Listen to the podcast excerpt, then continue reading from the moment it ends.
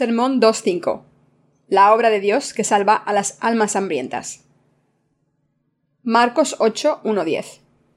En aquellos días, como había una gran multitud y no tenían qué comer, Jesús llamó a sus discípulos y les dijo Tengo compasión de la gente, porque ya hace tres días que están conmigo y no tienen qué comer. Y si los enviaren ayunas a sus casas, se desmayarán en el camino, pues algunos de ellos han venido de lejos. Sus discípulos le respondieron ¿De dónde podrá alguien saciar de pan a estos aquí en el desierto? Él les preguntó ¿Cuántos panes tenéis? Ellos dijeron siete. Entonces mandó a la multitud que se recostase en tierra, y tomando los siete panes, habiendo dado gracias, los partió y dio a sus discípulos para que los pusiesen delante, y los pusieron delante de la multitud. Tenían también unos pocos pececillos y los bendijo y mandó que también los pusiesen delante. Y comieron y saciaron. Y recogieron de los pedazos que habían sobrado siete canastas. Eran los que comieron cuatro mil, y los despidió. Y luego entrando en la barca con sus discípulos, vino a la región de Dalmanuta. En este momento quiero compartir con ustedes la obra de Dios y las bendiciones a través de la palabra del Evangelio de Marcos. Cuando Jesús estaba en este mundo, muchas personas le siguieron porque curaba a muchas personas y les daba comida. En aquel entonces no había mucha comida en Israel. Los israelitas eran pobres. Por tanto, muchas personas siguieron a Jesús allá donde iba. Miremos la palabra del capítulo 8, versículos 1-3. En aquellos días, como había una gran multitud y no tenían que comer, Jesús llamó a sus discípulos y les dijo tengo compasión de la gente porque ya hace tres días que están conmigo y no tienen que comer. Y si los enviare en ayunas a sus casas, se desmayarán en el camino, pues alguno de ellos han venido de lejos. ¿Quién son las personas que tienen hambre espiritual? Puede que algunos de ustedes hayan sentido hambre durante algún tiempo. Esas personas saben lo que se siente al no tener nada de comer. Muchas personas pobres empezaron a seguir a Jesús porque les daba de comer y sanaba a los enfermos. Entonces multitud de personas empezaron a seguir a Jesús, y él vio que le habían estado siguiendo durante tres días. Durante este tiempo se podían alimentar con un poco de comida que habían traído o con un poco de fruta que cogieron por el camino, pero Jesús vio que estaban cansados porque no tenían nada más que comer. Jesús miró a estas personas hambrientas y tuvo compasión de ellas y les dio algo de comer. Así que Jesús les dijo a sus discípulos Y si los enviare en ayunas a sus casas, se desmayarán en el camino, pues algunos de ellos han venido de lejos. Jesús conocía los corazones de la gente que no tenía nada de comer. Como Jesús vino a este mundo encarnado en un hombre, aunque es Dios, sabía que estas personas se desmayarían de hambre si las enviaba a sus casas sin nada de comer. En realidad, cuando se siente mucho hambre, siempre se agradece cualquier cosa para llevarse la boca. Los que nunca han tenido tanto hambre son arrogantes y dicen ¿Por qué iba a tomar esta comida? Pero una persona que ha pasado hambre nunca actúa así. Nosotros los coreanos invitamos a comer incluso a los que se presentan sin invitación. Normalmente ponemos otro cuenco con cubiertos en la mesa y les pedimos que coman. Pero los invitados dicen que no respetuosamente dos o tres veces para defender su dignidad. Se niegan tres o cuatro veces con respeto diciendo No, gracias, ya he comido. No tengo hambre. Solo quería pasar para saber si estás bien de salud. Pero si aceptamos su respuesta y comemos sin ellos, seríamos personas sin compasión. Por supuesto, hoy en día la comida es muy abundante, y no importaría que comiésemos sin los invitados. Además, puede ofender preguntar tantas veces. Pero ¿cómo eran las cosas hace treinta años? Hace treinta años sería de mala educación comer sin los invitados cuando se negaban a comer. También teníamos que obligarles a comer. Si no hacíamos esto, el invitado se sentía maltratado. ¿Por qué? Porque en aquel entonces no había mucha comida. Creo que les he contado esta historia antes. Cuando estaba en la escuela no había nadie en casa y por eso no había nada de comer. Tenía tanta hambre que cogí unos fideos que había en la calle. Aunque estábamos en una situación tan deplorable, mis padres me decían que no comiera en casa de nadie y que no fuera a visitar a nadie a la hora de comer. En aquel entonces mi padre creía en las enseñanzas de Confucio ardientemente. Por tanto, como no teníamos nada que comer, poníamos un cazo en el fuego para que el humo saliera por la chimenea y los vecinos pensaran que estábamos cocinando. Y aunque no teníamos dinero, mi padre siempre se ponía un traje coreano blanco inmaculado y un sombrero siempre que salía. Imaginen lo difícil que era para un niño de mi edad vivir así. A menudo pasábamos hambre todo el día porque no podíamos ir a casa de amigos a comer.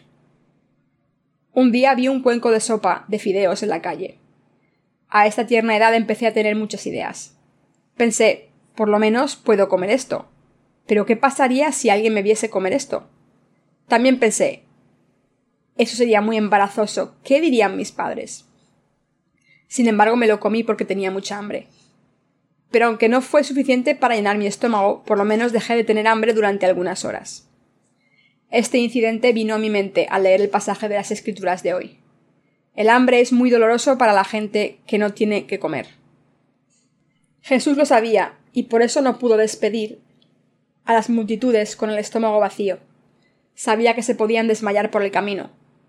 Por tanto, cuando Jesús les dijo que les iba a dar de comer, sus discípulos le preguntaron ¿Cómo podemos satisfacer a estas personas con este pan aquí en el desierto?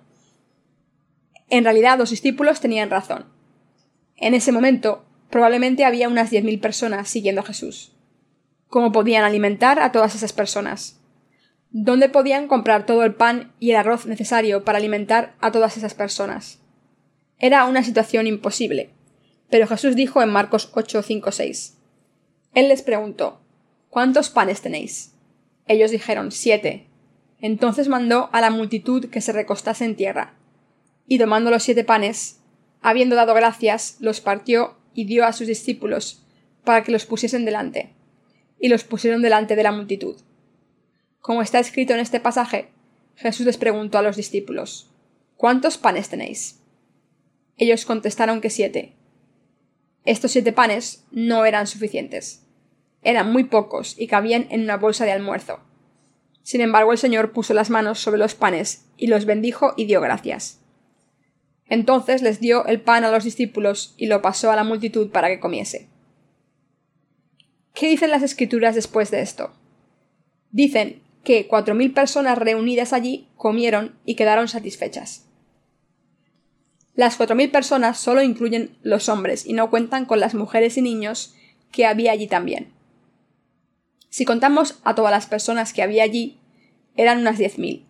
Pero Jesús bendijo el pan y los peces, y lo pasó a todas las personas que se saciaron. Y aún así sobraron doce canastas de comida. Ahora debemos pensar en el significado de las siete canastas grandes.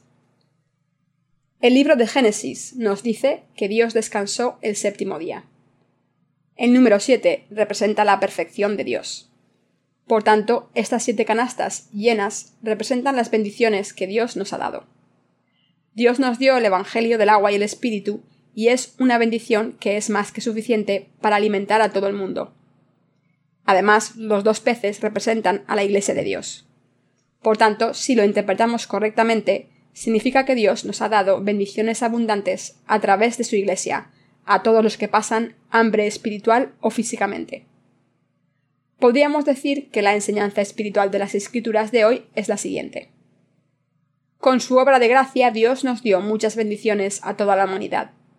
Ahora mismo estamos trabajando en nuestro ministerio literario y pensamos lo siguiente acerca de este ministerio. Dios está trabajando a través de su Iglesia para todos los que tienen hambre espiritual. Está manifestando su obra y haciendo que tengamos mucha comida hasta que estemos satisfechos y aún así tener sobras. Dios obra en abundancia. Dios obra en este mundo a través de la Iglesia de esta manera, y esta es una bendición maravillosa. Creo en esto absolutamente. Hemos predicado mucho sobre Génesis, ¿no es cierto? Sí, y sigo predicando firmemente la palabra de Génesis en nuestra Mission School. Por supuesto, al principio éramos insignificantes y débiles, pero ¿cómo somos ahora? Dios ha hecho muchas cosas por los que tienen hambre espiritual en todo el mundo a través de su Iglesia. Dios ha hecho muchas cosas.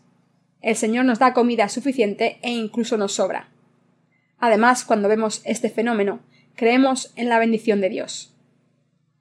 Estamos traduciendo los sermones sobre Génesis en este momento, y hay mucho que predicar sobre este libro, por lo que hemos publicado tres o cuatro libros sobre el primer capítulo. Estamos preparándonos para publicar por lo menos un libro por capítulo. Hay tanto que decir sobre la palabra de Dios que puede convertirse en alimento espiritual. Mientras hago estas obras, siento en mi corazón que sería maravilloso si muchas personas leyesen estos libros y recibiesen la remisión de los pecados. Dios hace esta obra a través de su Iglesia. La gente dejará de tener hambre. Dios está alimentando espiritualmente en todo el mundo a las personas que tienen hambre espiritual. Está haciendo cosas maravillosas a través de su Iglesia en esta era. Creo en esto. La palabra de hoy nos dice que había siete canastas de comida que sobraron, y que todo el mundo comió hasta saciarse. Hoy en día, los que quieren comer la comida de Dios pueden recibir esta comida tanto como quieran, a través de nuestros libros electrónicos e impresos. Algunas personas no tienen la comida de Dios porque no están interesadas, pero los que están interesados pueden recibir la remisión de los pecados hasta que se sacian y pueden seguir comiendo todo lo que quieran. Pueden comer y beber espiritualmente a través de Dios, quien obra a través de su Iglesia. Le doy gracias a Dios por hacer todas estas cosas por nosotros. Nuestro Señor alimentó a mucha gente con dos peces y siete panes, y aún así sobró comida. Dios también alimenta a todo el mundo suficientemente hoy en día al hacernos predicar el Evangelio a través de su Iglesia como estamos haciendo estas obras misioneras a través de Internet y nuestro ministerio literario diligentemente. Quien quiera comer el alimento que Dios nos da, puede seguir comiendo. En estos tiempos cualquiera puede comer el alimento de Dios si quiere.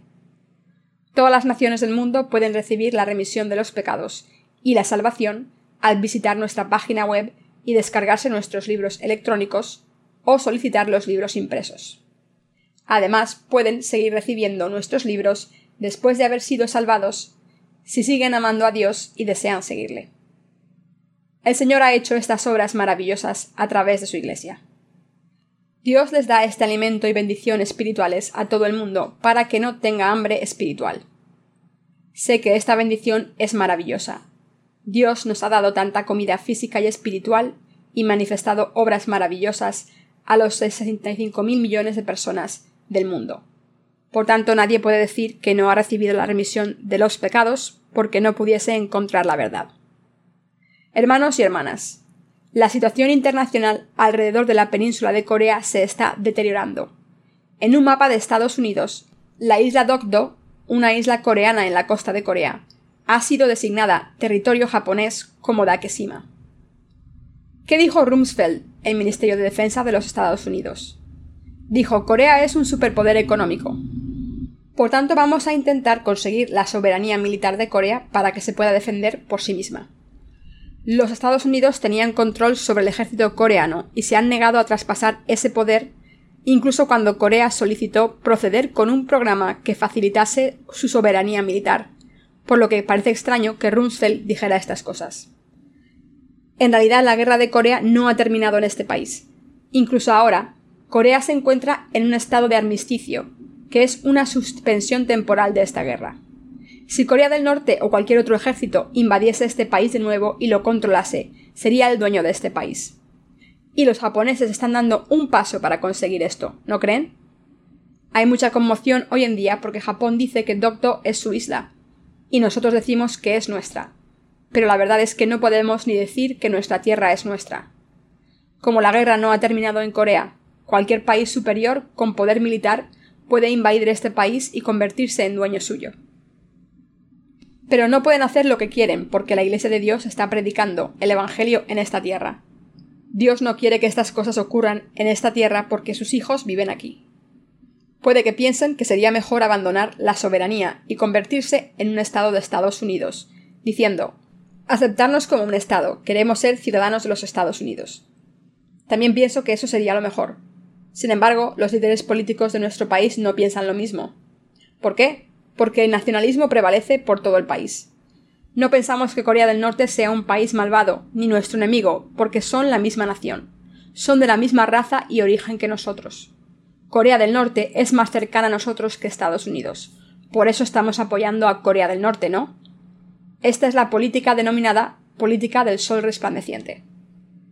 El ambiente político internacional es muy misterioso. Corea del Sur puede llegar a ser invadida por Corea del Norte o Japón si utilizamos políticas y métodos humanísticos. Y hacemos todo lo posible por no perder la soberanía de nuevo. Los japoneses dicen que debemos pensar de manera objetiva. Dicen, de manera objetiva, Corea es nuestro país. Nosotros civilizamos a los coreanos y les enseñamos las tecnologías modernas durante el periodo colonial. ¿No es así? Sin embargo, Dios no deja que ninguna nación invada esta tierra donde está la Iglesia de Dios. Este país estaría en una posición lamentable si no tuviésemos la Iglesia de Dios para distribuir el alimento del Señor abundantemente. ¿Soberanía militar? ¿Qué soberanía militar? Tanto Corea del Norte como Corea del Sur no tienen nada de lo que alardear. Hermanos y hermanas, piensen en esto. ¿Tendrían miedo si un vagabundo les atacase? Corea es como una persona sin hogar, que se enfrenta a otros países poderosos. Nuestro país no sería nada si no fuese por la Iglesia de Dios. Japón tiene tres flotas de buques de guerra Aegis. Esto significa que Japón tiene estas tres flotas que podrían atacar nuestro país. Pueden invadir este país en un par de días con esas flotas. Nosotros no tenemos el poder militar para defendernos contra Japón con las armas de este mundo actual. Algunas personas no conocen estas realidades políticas y dicen todo tipo de cosas basadas en la situación presente, pero seguramente no tendrían nada que decir cuando pasara una tragedia así. En realidad, el ambiente político internacional parece indicar que una situación así puede ocurrir.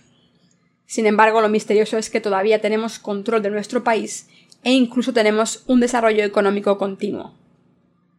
El Fondo Monetario Internacional, que tomó control de la economía coreana, fue inducido por los Estados Unidos y llevó a un gran número de compañías coreanas a la bancarrota. Esto significa que intentaron construir una nueva Corea de la nada. Dicho de otra manera, intentaron comprar algunas de las compañías líderes en Corea para que no pudiésemos sostener nuestro potencial económico. Por ejemplo, ahora tenemos que importar las semillas para las fresas de un país extranjero porque vendimos todos nuestros invernaderos cuando nuestra economía estaba bajo el control del Fondo Monetario Internacional. Por tanto, los agricultores tienen que pagar derechos a países extranjeros cuando venden una caja de fresas. Nuestros agricultores deben pagar para vender aunque han cultivado las fresas en sus tierras. Por eso sabemos que somos un país extraño, que siempre ha sido invadido por otros países. Pero ¿cómo es Corea espiritualmente?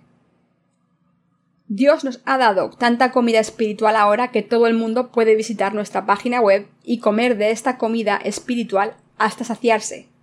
Y por tanto nadie puede decir que tiene hambre. Gracias al Señor tenemos comida suficiente para alimentar a todo el mundo.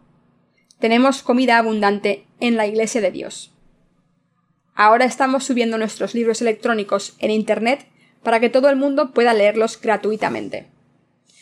Esto significa que hemos creado las condiciones adecuadas para que todo el que quiera recibir la remisión de los pecados pueda recibirla. Aunque no podamos enviar suficientes libros por nuestra situación económica precaria, le doy gracias a Dios. Dios nos ha bendecido y ha mantenido a su Iglesia y a nuestro país. Dios ha hecho una obra maravillosa por todo el mundo a través de nosotros, es decir, a través de la Iglesia de Dios. Le doy gracias a Dios.